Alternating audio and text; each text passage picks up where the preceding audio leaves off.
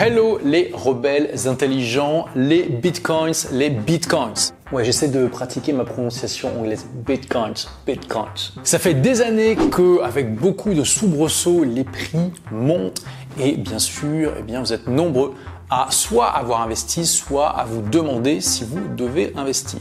Et comme vous êtes nombreux à m'avoir demandé ce que j'en pense et que le chat aussi est extrêmement intéressé par le sujet, tu peux manger les fleurs après la vidéo, c'est cool, merci. Je me suis dit que voilà, j'allais vous donner mon opinion sur le sujet. Alors déjà, combien j'ai de bitcoins? Il faut savoir que j'ai jamais acheté de bitcoins. J'en ai miné 1,5 en 2013 quand c'était encore possible de le faire avec un ordinateur normal et une carte graphique. Et honnêtement, j'étais plus intéressé par le chat technique que par le Bitcoin en lui-même. Et ça fait déjà quelques années que je laisse la possibilité aux personnes qui souhaitent s'inscrire à ma formation blogueur pro de régler en Bitcoin, ce qui m'a permis d'en gagner euh, un petit peu. Donc voilà, aujourd'hui j'en ai 2,5.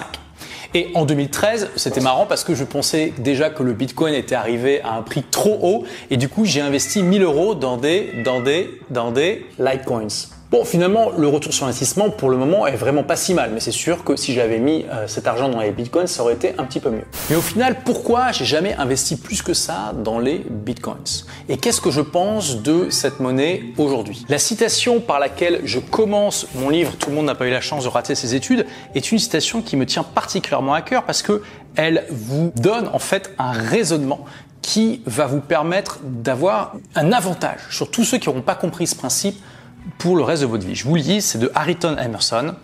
Quant aux méthodes, il peut y en avoir des millions et d'avantages, mais les principes sont peu nombreux. L'homme qui comprend les principes peut sélectionner avec succès ses propres méthodes. L'homme qui essaie les méthodes en ignorant les principes est sûr de rencontrer des problèmes. Génial, tu vas me dire, mais en quoi ça s'applique aux bitcoins? Dans la vie, y compris pour les investissements et les aventures entrepreneuriales, il y a une question fondamentale à se poser. Et cette question, elle repose sur les raisonnements par les principes premiers.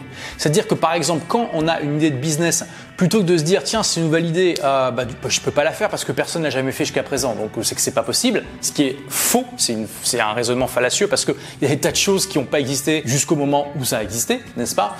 Euh, La question à se poser, c'est plutôt, ok, euh, est-ce que cette idée, physiquement, je peux la mettre en pratique? Est-ce qu'elle va, pas, va pas à l'encontre des lois de la physique? Et si physiquement c'est possible de le faire, est-ce que euh, derrière ça fait sens économiquement, culturellement, etc., etc. Et donc la question à se poser sur les bitcoins en cédant comme ça des principes premiers, elle est extrêmement simple. C'est la question la plus basique possible. C'est à quoi ça sert? Donc, je te pose la question à quoi servent concrètement dans la vie les bitcoins? Quelle valeur les bitcoins apportent au monde qui justifie qu'on veuille en acheter? Et si tu me dis que l'utilité des bitcoins, c'est que le prix monte et qu'on peut gagner de l'argent, bah non, là c'est un raisonnement circulaire. Si les gens mettent de l'argent dans les bitcoins parce qu'il a une utilité intrinsèque, dans ce cas-là, ok, ça peut faire monter le prix. Mais dans ce cas-là, il faut trouver quelle est cette utilité intrinsèque. Parce que si les prix montent sans qu'il y ait de valeur intrinsèque, oui, le chat s'est téléporté, ça veut dire que c'est de la spéculation et qu'il y a un énorme risque d'effondrement. Tu sais que t'es un peu casse-pied toi pour les vidéos hmm? Il y en a probablement parmi vous qui, qui, vont me dire oui mais Olivier, euh, le Bitcoin ça sert tout simplement à faire des transactions mondiales sans passer par le système bancaire, sans qu'il y ait de frais de conversion. Euh, c'est beaucoup plus moderne et efficace que le vieux système bancaire avec les échanges de monnaie, les virements qui prennent des jours à arriver. Là tout est instantané, transparent, euh, efficace. Et là je vais répondre à ceux parmi vous qui vont me dire ça, ben non, absolument pas. Le Bitcoin actuellement comme monnaie de transaction n'est absolument pas efficace. Je sais que ça a été créé comme ça à la base, avec cette vision en plus assez rebelle, même très rebelle, de d'enlever ce pouvoir des gouvernements. Mais concrètement, aujourd'hui, le, Bitcoin est tellement volatile que ça enlève toute valeur intrinsèque à cette monnaie euh, de transaction et que en plus de ça, il y a quand même des frais justement de, de transaction qui sont important aujourd'hui, en particulier pour les petits montants, et que euh, bah, parfois ça c'est pas aussi instantané que ça devrait l'être. Alors un autre usage qui est souvent défendu sur le web par rapport au Bitcoin, c'est tout simplement le fait que ça soit une, sorte de monnaie de réserve en cas de coup dur. finalement, c'est un petit peu comme l'or dans lequel on va investir quand on pense qu'il va y avoir une crise économique ou pour avoir quelque chose qu'on peut échanger contre de l'argent en cas de coup dur, notamment dans des scénarios inflationnistes ou hyperinflationnistes. Et c'est vrai que avec tout l'argent qui est en train d'être imprimé en ce moment, on peut se dire qu'il y a des risques d'inflation et d'hyperinflation, et que donc bah, le Bitcoin, ça serait un petit peu comme l'or, une valeur refuge, mais avec euh, cette praticité que l'or n'a pas, que c'est numérique, que c'est euh, instantanément utilisable dans le monde entier, qu'on peut l'emporter avec nous en permanence sans que ça pèse un seul gramme. Alors parlons-en de cet usage parce que c'est vrai qu'en théorie ça a l'air vraiment pas mal. Bon déjà clairement le Bitcoin a beaucoup plus de volatilité que l'or mais admettons à la limite on peut se dire que c'est une caractéristique que euh, on peut accepter ce risque parce qu'il y a effectivement d'autres avantages par rapport à l'or comme tout ce que je vous ai dit facilement transportable, euh, pas de poids, utilisable dans le monde entier, etc., etc.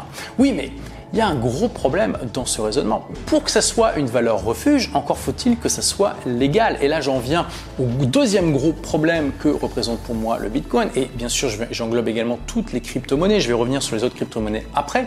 C'est que Aujourd'hui, il y a un vrai risque de régulation, voire même d'interdiction par euh, une majorité de pays, en tout cas par une majorité de pays qui comptent faut quand même se rendre compte que à la base, le Bitcoin, il a été créé dans le but délibéré d'enlever le pouvoir de la monnaie au gouvernement. Et ça, ça plaît à une grosse partie de la population, moi compris, parce que ça nous permet d'être davantage indépendants, affranchis justement de certaines règles, de certaines limites. Bon, après, on va pas rentrer dans le débat parce qu'il y a aussi des moments où clairement c'est une bonne chose que la monnaie soit euh, au moins du gouvernement, mais il faut bien se rendre compte que si à un moment les gouvernements pensent que les crypto-monnaies sont dangereuses parce qu'elles sont en concurrence avec leur propre monnaie, que ça va soit limiter leur capacité à prélever des recettes fiscales, soit limiter leur capacité à gouverner, soit limiter leur capacité à avoir la paix sociale et tout ce que vous voulez. Si, si jamais à un moment les gouvernements pensent que les crypto-monnaies peuvent créer des problèmes, les gouvernements peuvent interdire les crypto-monnaies du jour au lendemain. Et j'en vois déjà qui vont me dire, mais non Olivier, même si c'est interdit, on on peut pas empêcher l'utilisation des bitcoins. Mais admettons que par exemple, les États-Unis euh, décident d'interdire les crypto-monnaies et que derrière l'Union européenne emboîte. Ça fait déjà les plus grosses économies du monde qui refusent les bitcoins, ça veut dire que tous les business dans ces économies ne vont plus pouvoir accepter de bitcoin. Donc du coup, ça va servir à quoi dans ces pays? Bah, ça va servir de monnaie illégale qui donc va être utilisée pour les transactions illégales, donc typiquement pour acheter de la drogue et des objets au marché noir. Et ça, sans parler de la moralité ou de l'illégalité de la chose, c'est clair que ça peut avoir une utilité. Mais ça n'a pas la même utilité. Si demain les États-Unis décident d'interdire les crypto-monnaies ou l'Union européenne ou juste quelques pays qui comptent, ça pourrait être l'Australie par exemple, clairement, il y a des investisseurs, des gens qui ont mis de l'argent dans ces crypto-monnaies qui vont vendre parce qu'ils vont se dire que ça devient trop risqué. Et du coup, ça va perdre en valeur. Si ce sont les États-Unis qui font ça, il faut s'attendre à un énorme effondrement des cours. Euh, pareil pour l'Union européenne. Si ces interdictions sont mises en place, le côté euh, valeur disparaît, ou en tout cas est fortement amenuisé. Et il faut bien se rendre compte que ce genre de choses, ça s'est déjà passé il n'y a pas si longtemps. Suite à la crise de 1929, il y a Roosevelt, alors qu'il avait été fraîchement élu, qui a décidé d'interdire la possession d'or aux Américains. Donc en 1933, il leur a laissé quelque chose comme, je crois, un mois ou un mois et demi pour aller vendre leur or à leur banque qui ensuite allait renvoyer l'or dans la réserve fédérale. Alors le prix avait été fixé, c'était un prix qui était honnête par rapport au prix du marché de l'époque, mais vous n'aviez plus le droit de posséder de l'or. La loi était sévère parce qu'il disait que une fois que la période de grâce, donc la période de transition était terminée, toute personne prise avec de l'or devra payer une amende équivalente à deux fois la valeur de cet or. Donc ça rigolait pas, il y a beaucoup, beaucoup, beaucoup d'Américains qui du coup ont vendu leur or. Et cette interdiction a été en place de 1933 à 1975. Donc c'est une interdiction qui a duré très longtemps, plus de 40 ans. Et ça, chers amis, ça peut arriver sur les bitcoins et les crypto-monnaies. Et quand je vous dis ça, c'est pas juste de la spéculation. Il y a déjà aujourd'hui plusieurs pays qui ont interdit les crypto-monnaies. Je vous ai mis euh, ici la liste des euh, pays actuels, soit qui ont interdit ou alors fortement limité l'usage. Et vous pourrez aller voir, je vous ai mis la ressource juste en dessous, il y en a de plus en plus. Donc est-ce que ça veut dire que ça va forcément arriver, qu'il faut vendre absolument toutes vos cryptos et que voilà, ça va être l'apocalypse des crypto-monnaies? Pas du tout. Bien sûr, je suis pas Madame Irma, je ne peux pas prédire dans l'avenir. Je vous partage juste ces interrogations que j'ai et que je vois pas suffisamment souvent mises en avant. Les gens qui vous disent que euh, les gouvernements n'arriveront jamais à interdire les bitcoins, c'est vrai. Comme la guerre contre les drogues est clairement un échec énorme. Les gouvernements ont mis des dizaines, des centaines de milliards d'euros, de dollars, tout ce que vous voulez pour lutter contre les drogues. Et on peut encore trouver facilement des drogues aujourd'hui dans la plupart des pays. La plupart des gens qui veulent se droguer peuvent trouver facilement des fournisseurs. Mais encore une fois, aujourd'hui, une grande partie de la confiance que les gens accordent dans ces crypto-monnaies vient du fait qu'on peut les utiliser pour acheter plein de choses. Alors au-delà des bitcoins, parce que je me suis surtout concentré là-dessus, parce que c'est cette monnaie finalement qui est la plus euh, célèbre, mais bien sûr il y en a plein d'autres, dont certaines crypto-monnaies qui ont des valeurs intrinsèques différentes. Avec Ethereum, vous pouvez faire des smart contracts. On a aujourd'hui des euh, œuvres d'art numériques. Donc à la base, les œuvres numériques, ça peut être dupliqué d'un claquement de doigts. Et eh bien grâce à la blockchain, on peut rendre certaines œuvres numériques unique et du coup avec une sorte de, certificat d'authenticité qui peut pas être dupliqué, qui est vraiment unique et euh, ça crée une certaine valeur. Mais après ça, ce genre de fonction, tout comme les smart contracts, ça n'a pas besoin d'être lié à une crypto-monnaie, ça peut être juste lié à la blockchain. Donc on en revient toujours à la question fondamentale, à quoi ça sert?